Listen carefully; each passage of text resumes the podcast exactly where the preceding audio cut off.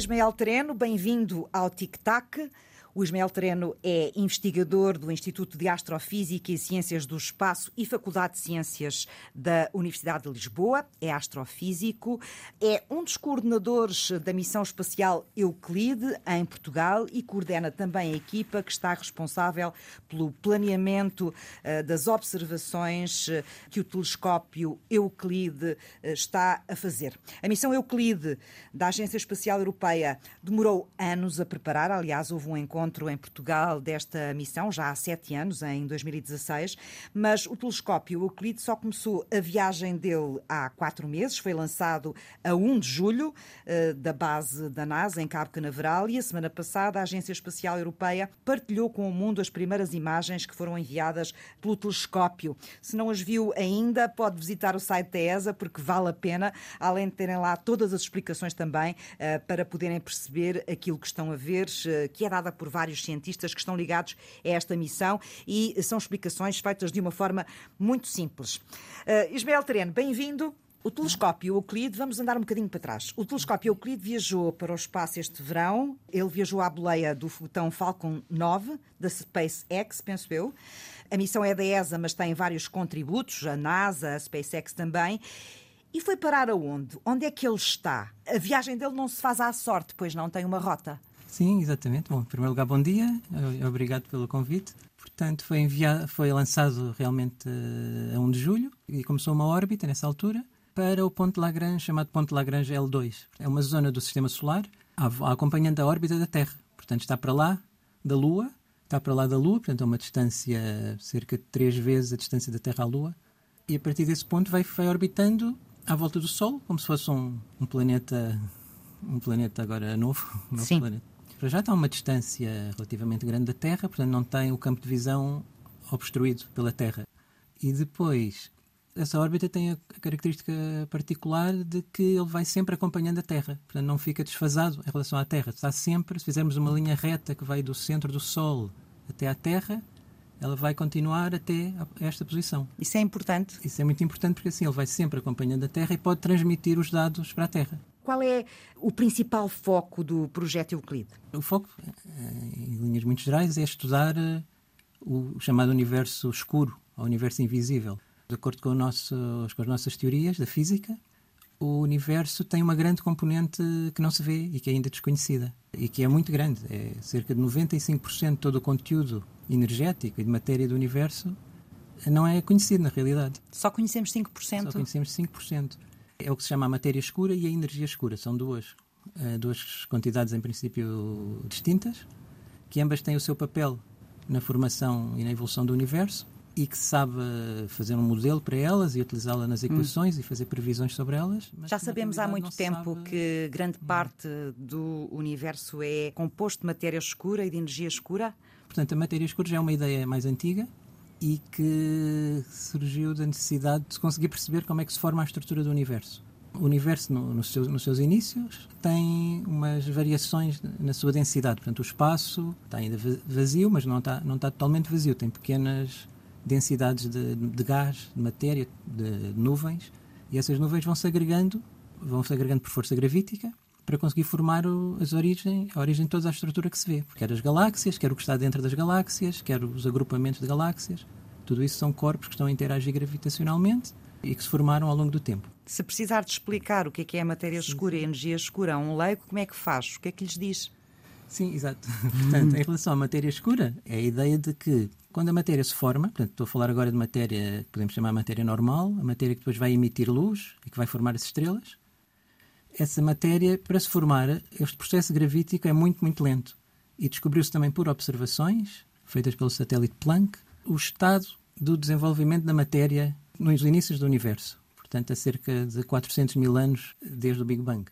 E então, o ponto principal é que se viu que essa matéria era muito, muito, ainda muito tenue. Havia muito pouca formação de matéria. E não haveria tempo para formar a estrutura que existe. Então, surgiu a ideia de que é preciso haver outra matéria que se consegue formar muito rapidamente e consegue suster a outra matéria normal que, vai, que se vai formar. Portanto, em, em linhas mais rápidas, a matéria escura é um género de um esqueleto do universo que forma uma teia. Há uma teia invisível ao longo de todo o universo e é nos pontos dessa teia que se vão sobrepor as galáxias, as estrelas, tudo o que Sim, se vê. a outra matéria que a gente conhece. É que nós conhecemos. E, E portanto, que- essa, não se, essa não emite radiação e não pode ser detectada assim diretamente.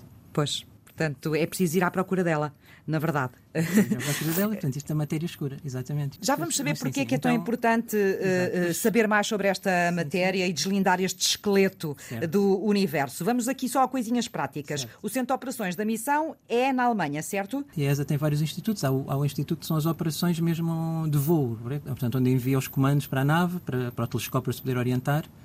Isso é na Alemanha. Sim. exatamente. E este consórcio de que me falava há pouco de eh, investigação, de conhecimento, portanto, o lado científico, Certo. digamos assim, desta, eh, desta missão, junta muitos países e eh, mais de 2 mil cientistas, pelo aquilo que percebi. Sim, exatamente. É dessa ordem, de 2 mil cientistas, vários países, uns cerca de 15 ou mais. Tem países tem europeus vários- e tem também os Estados Unidos, não é? E o Canadá. Exatamente, começou com os países europeus, depois mais tarde houve um acordo também para entrar em esses países, para, houve também uma ligação à NASA. E esse consórcio então é responsável, primeiro, pela construção dos instrumentos científicos que vão, que vão com o telescópio. Um veículo que leva o telescópio e uma série de instrumentos científicos e detectores para fazer as imagens, para fazer os espectros, e tudo isso foi construído pelas universidades. Porquê é que é importante saber mais sobre este esqueleto do universo que nos está a falar? O que é que a matéria escura e a energia escura nos podem contar? Ou que respostas é que os eh, cientistas esperam que elas possam trazer? A que perguntas? O próprio facto do universo de apenas conhecermos 5% do, dos seus constituintes e poder haver outro tipo de matérias leva os cientistas a querer perceber eh, o que é que pode existir e, perceber há sempre aquela ideia da unificação Sim. da Portanto, física na verdade, é também, perceber de, de que é que é feito o universo, não é? do que é que é feito, o que é que existe para além dos átomos que conhecemos, portanto, porque a matéria normal são os átomos que nós conhecemos, os protões, os neutrões. Se há mais para além disso, se tem ligação com as partículas que se conhece do mundo da microfísica, não é? do mundo da, da física de partículas, e saber o que é que, qual é o mecanismo gravitacional que sustém o próprio universo. Por outro lado, há a energia escura também, porque a energia escura é um outro mistério mais recente. Há pouco perguntou sobre. Sim. Desde quando é que sabemos, ou, ou- ou desde quando é que percebemos que existe energia escura? A energia escura foi mais. Havia assim, alguns indícios anteriores, mas é só desde o ano 2000. Portanto, já deste século. Exato. É um já conhecimento muito recente. Foi feito, essa confirmação principal foi feita ao observar as- um tipo de estrelas que tiveram uma explosão, as supernovas. E essas estrelas, ao, ao explodir, têm certas características que permitem descobrir a distância a que elas estão. Pode-se descobrir a que distância essas estrelas estão e com isso vai-se descobrindo as distâncias a que as várias galáxias estão. É uma maneira de medir as distâncias. E descobriu-se que as distâncias não eram o que se pensavam, que eram as distâncias a que elas estavam indicavam que o universo estava a expandir de forma acelerada. Isto é que é o, o outro grande enigma, que- é o universo, pensarmos no, no início, desde o Big Bang, o universo, há uma, digamos, uma grande fonte de energia inicial que se vai expandindo e essa expansão depois vai, vai travando com o tempo. Portanto, achava-se que essa expansão aquelas- ia sendo, ia-se fazendo cada vez mais devagar, é isso? Exatamente, cada vez mais devagar. E descobriu-se com essas observações que a partir de certa altura da, da evolução do universo, a expansão começou a acelerar. E para E é acelerar preciso perceber porquê, é preci- isso? preciso perceber porquê. É preciso, tem que haver alguma fonte de energia que deu esse novo impulso ao universo. Isso foi totalmente inesperado e mostrou que havia ainda muitas coisas por descobrir. E é esse o objetivo do Euclide. Este telescópio também é um telescópio especial em relação aos outros eh, que já foram enviados eh, para o espaço. O que é que o distingue de primos anteriores? Portanto, o telescópio em si, ele precisa de ser capaz de fazer um, portanto, um levantamento, portanto, varrer uma grande área do, do céu, portanto, do espaço, Sim. e em profundidade para termos a informação, portanto, basicamente fazer um mapa a três dimensões do espaço. Portanto, sabermos do ponto de vista angular onde é que estão, como é que está a distribuição da matéria e depois também em profundidade na terceira dimensão, sabendo as distâncias a questão. Portanto, vamos ter um mapa tridimensional do espaço, não de Mapa todo o espaço. De que percentagem, mais ou menos, eh, de, Sim, do de espaço parte- é que o Euclide conseguirá eh, fazer ou produzir? Pois, ele está desenhado para fazer eh, cerca de um terço. Um terço em área. Sim. depois há a questão, assim da é muito. profundidade. Em Mesmo assim é um- muito. É muito e é até mais do que, do que possa parecer, porque. Exato, é muito, mas mais ainda porque há uma grande parte do, do espaço que acaba por não estar acessível. É como, se vê, como vemos no céu à noite. No céu à noite vemos, num sítio escuro, vê-se aquela banda de estrelas muito densa que é, que é a Via Láctea, a nossa própria galáxia. Isso ocupa uma grande área do céu. E quando o telescópio apontar para essa área, vai ver as estrelas da nossa galáxia, que são muito brilhantes para a grande sensibilidade que o telescópio tem, e essas estrelas vão, vão saturar a imagem, vão deixar a imagem encandeada, não se vai conseguir ver nada para trás. Por isso, logo à partida, há uma grande área do céu que não está disponível para estudar a cosmologia, ou seja, o mundo extragaláctico. E é também por isso que limita, é isso também que limita este, este valor de um terço. Para fazer esse mapa a três dimensões de um terço do cosmos ou do universo, este telescópio está equipado com um olho gigante, aliás, ele parece. Principalmente depois do próprio aspecto dele, quando se olha, tem toda aquela Sim, abertura tem. assim, não é? Tem, Mas... parece um binóculo, não é? Gigante. certo. Pois também, além disso, também é muito importante é o tamanho da imagem que ele consegue formar. Temos uma imagem que consegue ter uma grande área do céu, portanto, uma imagem panorâmica, e ao mesmo tempo com muita resolução. Se fizermos um zoom nessa imagem, continuamos a ver com muita resolução os detalhes cada vez mais pequenos. Hum. Quanto tempo é que demorou a fazer este bichinho, Ismael? Mais ou menos. Portanto, a própria emissão está a ser desenhada já desde 2007, depois Portugal entrou em 2012, depois o telescópio em si é das componentes que começou logo mais, mais cedo a ser sim, trabalhado. Sim. Portanto, é uma, Por aquilo que eu li, este grande olho que temos agora lá no céu vai mergulhar nos últimos 10 mil milhões de anos de história do cosmos. Portanto, o universo tem, eh, calcula-se mais ou menos à volta de 13,8 mil milhões certo. de anos, não é? Certo, certo. Portanto, ele vai andar muito para trás na história uh, uh, do universo. Para um leigo, isto é um bocadinho complicado de perceber. Como é que nós conseguimos andar, ver o passado? do universo em 10 milhões de anos. É uma coisa que nos confunde. Pois sim, talvez. É só preciso pensar que a velocidade da luz, a luz propaga-se a uma velocidade finita, não é? não é instantânea. Qualquer coisa que estamos a ver a uma grande distância levou algum tempo a chegar até nós e por isso vemos-la como era no momento em, em que essa radiação foi emitida, não como ele está agora. Esse objeto, entretanto, pode já ter evoluído.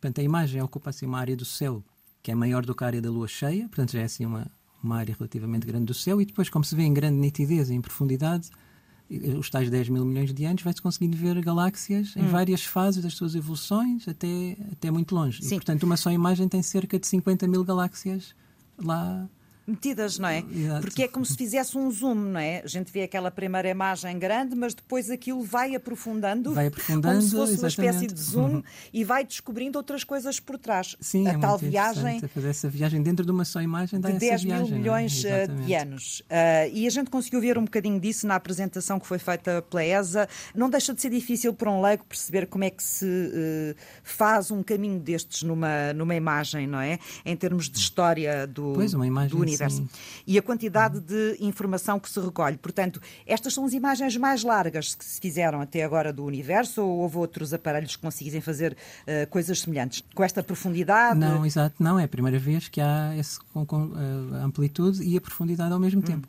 Quanto tempo é que o Euclide vai estar uh, lá em cima? E ele vai estar seis anos. E, portanto, está seis anos e cada uma destas imagens, como as que vimos, demora cerca de uma hora a observar, portanto, a, cap a captar aquela luminosidade. Foi outra coisa que eu fiquei surpreendida, é que demora muito pouco tempo a fazer uma imagem. Exato, em apenas uma hora temos aquela imagem profunda com 50 mil galáxias. E vai fazendo isso, hora a hora, todos os dias, durante seis anos, e portanto, ao fim do tempo, teremos mais de mil milhões de galáxias nesse levantamento a três dimensões. Bom, isso é informação interminável para depois os uh, cientistas trabalharem. Já vamos falar um bocadinho disso também. Queria perceber, ou queria que me explicasse aqui um bocadinho, só para os nossos ouvintes acompanharem. Mostraram-se as primeiras cinco imagens, digamos assim, uhum. uh, que é apenas uma demonstração, um teste não é, daquilo que o Euclide uh, é capaz de fazer, porque o trabalho a sério vai começar agora, portanto, aquilo que é importante para os investigadores. Vimos algumas coisas que já conhecemos. Que imagens foram estas que foram apresentadas? E uh, explique-me também esta relação que foi feita feita porque talvez para nos ajudar a perceber com o, James Webb, não é? E a sim, diferença sim. de resolução e de qualidade destas imagens em relação àquilo que o James Webb já nos dava.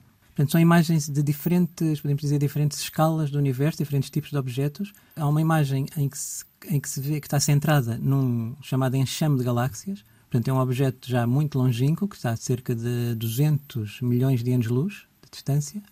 E depois, além das, das galáxias que formam o enxame, são, são cerca de mil e que se conseguem distinguir todas, e depois vê-se também para lá, para lá dele, para trás dele, dos lados e, e pelo meio, vai-se vendo todas as outras galáxias, tais cerca de 50 mil galáxias assim de fundo.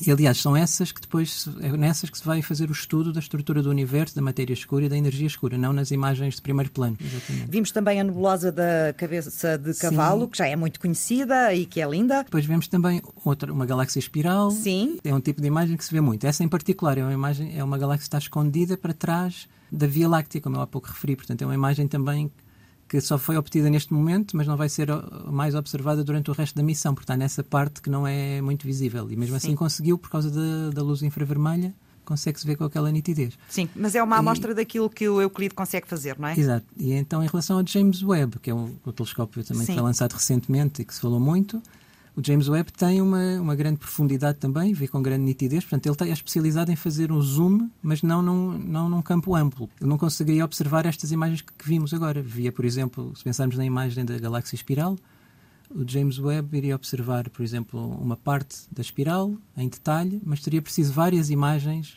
ao lado umas das outras para formar aquele mosaico da galáxia completa. Uhum. Para conseguir imagens com esta sensibilidade, esta, esta precisão e esta nitidez e com essa profundidade, uhum. uh, aquele telescópio tem que estar muito estável lá em cima ou não? Tem que ter muita sensibilidade para conseguir estas imagens. Sim, é? portanto, ele tem um mecanismo que, quando se move, tem que se mover de um ponto para o outro, portanto, ele tem que rodar no seu eixo para se mover para apontar para outro, para outro ponto tem um sistema de inércia que vai estabilizar e depois é muito importante também a estabilidade térmica. Qualquer pequeno efeito provoca uma grande distorção na imagem. Se o telescópio for apontado para, um, para uma zona que está um bocadinho mais virada para o lado do Sol e depois apontar para um outro lado que já está, outro ponto está mais distante do Sol, e então isso faz uma grande variação térmica que vai distorcer a imagem. Sei que houve alguns ensaios e houve algumas dificuldades ao início, precisamente para conseguir ter boas imagens, até estas que foram apresentadas entretanto, portanto, há afinações a fazer. Essas afinações, imagino eu, que terminarão, é o que está previsto mais ou menos até ao final deste ano, porque a partir do próximo ano o que vai acontecer é termos, em princípio, o telescópio a trabalhar ou a avançar a todo, a todo vapor. O que é que se espera a partir de 2024 uh, eh, nesta nova fase da missão Euclide? Certo, então vai ser a fase do, da fase do levantamento, do mapeamento do, a três dimensões. Campo a campo, segundo um planeamento que está a ser definido pela equipa portuguesa. Qual é o objetivo? O objetivo é ter esse grande número de galáxias, cada vez maior, Sim. tanto em profundidade como em extensão angular, para poder fazer eh, uma medição estatística do alinhamento entre a orientação das galáxias. Portanto, nós vamos medir esses milhares, milhões de galáxias, não é? E para cada uma delas tem que, se, tem que se medir com precisão a sua forma, por isso precisa de uma imagem muito estável, e ver o seu alinhamento, a sua orientação na imagem. E depois, o ponto mais importante é que, quando se verificar que as, as galáxias têm um certo alinhamento entre elas, ou seja, estão orientadas a apontar para o mesmo sítio, isso significa que a luz que elas estão a emitir está a atravessar as mesmas estruturas de matéria escura. Este é que é o ponto principal que não falamos ainda, que é o efeito chamado das lentes gravitacionais. Quando que é a sua especialidade, não é? Sim, que é a minha especialidade. Lentes gravitacionais, para um leigo, parece que são mesmo lentes, mas não são. Lentes gravitacionais, isto é um fenómeno, pode-se chamar assim? Sim, é um fenómeno, exatamente. O efeito de lente é um efeito óptico, e aqui temos um efeito provocado pela própria gravidade. A luz que vem das galáxias ao viajar pelo espaço, a sua trajetória é deformada quando passa junto a estruturas de matéria mesmo invisíveis. Portanto, isto é a maneira de descobrir onde é que está a tal uh, estrutura, a tal teia, uhum. o esqueleto de matéria escura. Portanto, este efeito acaba por nos, conhecendo-o, uh, acaba por nos ajudar a ler o universo, é isso? Sim, exatamente. Portanto, qualquer objeto astrofísico longínquo, portanto, como uma galáxia, que está a ser observado, ele está a ser observado, a sua luz está a atravessar um, um meio gravítico, está Sim. a atravessar uma rede de matéria escura que não se vê. Sim. É como, por exemplo, se observássemos um objeto no fundo de uma piscina com água muito estável, o objeto é, tem uma magnificação, ele não, não é igual ao, ao que viríamos cá fora. Pois não.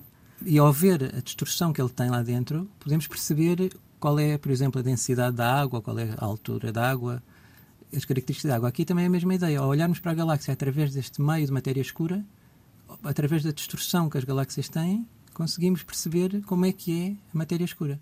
Que bela imagem que me deu. Foi mesmo fácil de perceber dessa maneira, sendo isto uma matéria tão complexa que eu nem quero entrar, porque tentei ler algumas coisas e acho que isto é muito, já é demasiado uh, especializado. Portanto, quando é que. Uh, poderemos ter aqui na Terra os primeiros dados científicos que o Euclide nos vai trazer?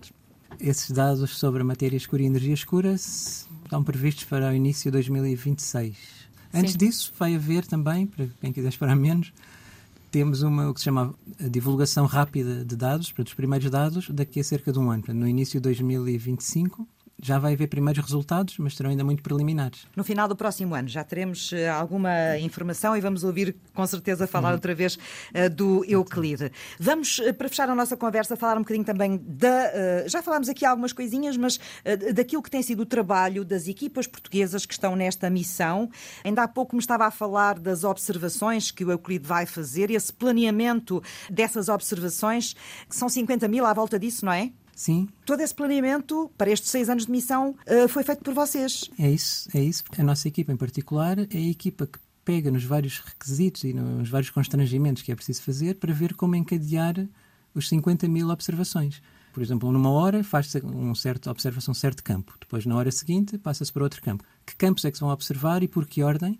É um aspecto muito importante para criar a tal estabilidade, para saber, numa certa data, como o telescópio está a avançar na órbita a cada dia ele está num ponto diferente do espaço.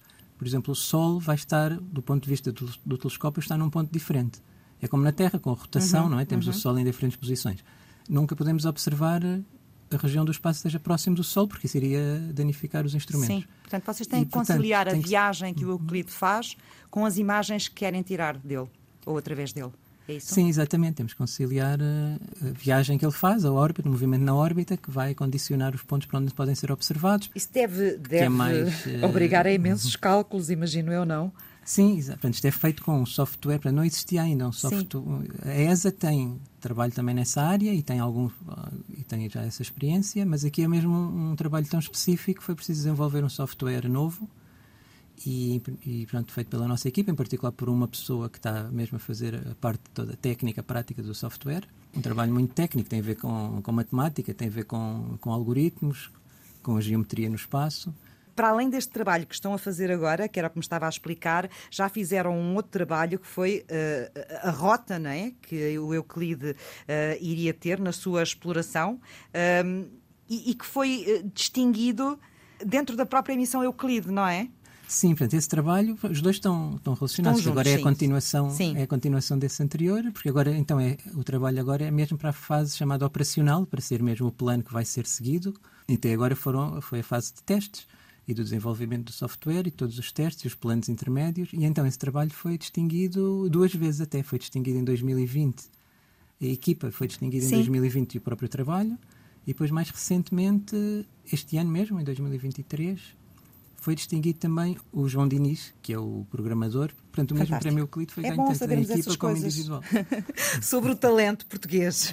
Pelaquilo que eu percebi, a quantidade de informação com que o Euclide nos vai brindar, sobretudo a vocês, que percebem essa informação e são capazes de a descodificar e de, e de estudar, vocês cientistas, investigadores, é avassaladora. Havia uma eh, investigadora da missão que dizia, quando apresentava estas fotografias, eh, que o Euclide iria produzir nestes seis anos o equivalente a um milhão de DVDs cheinhos de informação. Imagino que será informação para vocês e para a geração de investigadores que vêm a seguir, que vocês não vão conseguir deslindar toda esta informação, acho eu. É muita, não é?